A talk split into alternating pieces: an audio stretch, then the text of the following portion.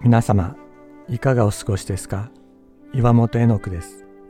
今日も366日元気が出る聖書の言葉から聖書のメッセージをお届けします。11月26日手をつないで歩く。私は10年ほど前年老いて一人で歩くことが困難になった父を車に乗せ高速道路を走りました。途中のパーキングで父をトイレに連れて行ったのですがそこで父と四十数年ぶりに手をつないで歩きました。何とも言えない違和感がありました。子供の時は父と手をつないで歩くのが好きだったはずです。父と手をつないで歩くことに理由は必要ありませんでした。しかし今父が弱ってしまって私の手を必要としているという理由なしに父と手をつなぐことができなくなっているのです。イエス様は言われました。子供のように神の国を受け入れるものでなければ決してそこに入ることはできないと。本来は神様と共に歩むこと神様と手をつないで歩くということにも理由はなかったはずです。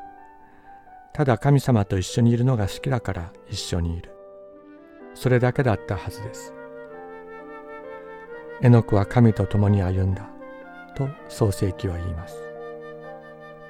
しかし大人のクリスチャンは信じるための理由を求めます。罪が許されるために信じる。天国に行くために信じる。イエス様との関係が手段になってしまっています。イエス様は理由なしに愛してくださった。こんな私たちを好きで好きで仕方がないとおっしゃってくださっている。私たちに向かって手を差し伸ばしてくださっています。さあ手をつないで一緒に歩いていこうと。この方がどういうお方であるのか後で分かってくる。つないでくださっている手が血に染まっていることに気がつく。泣きながら笑いながら一緒に歩いてくださるお方がいる。つまずく私たちを握って離さないお方がいるのです。人の歩みは主によって確かにされる。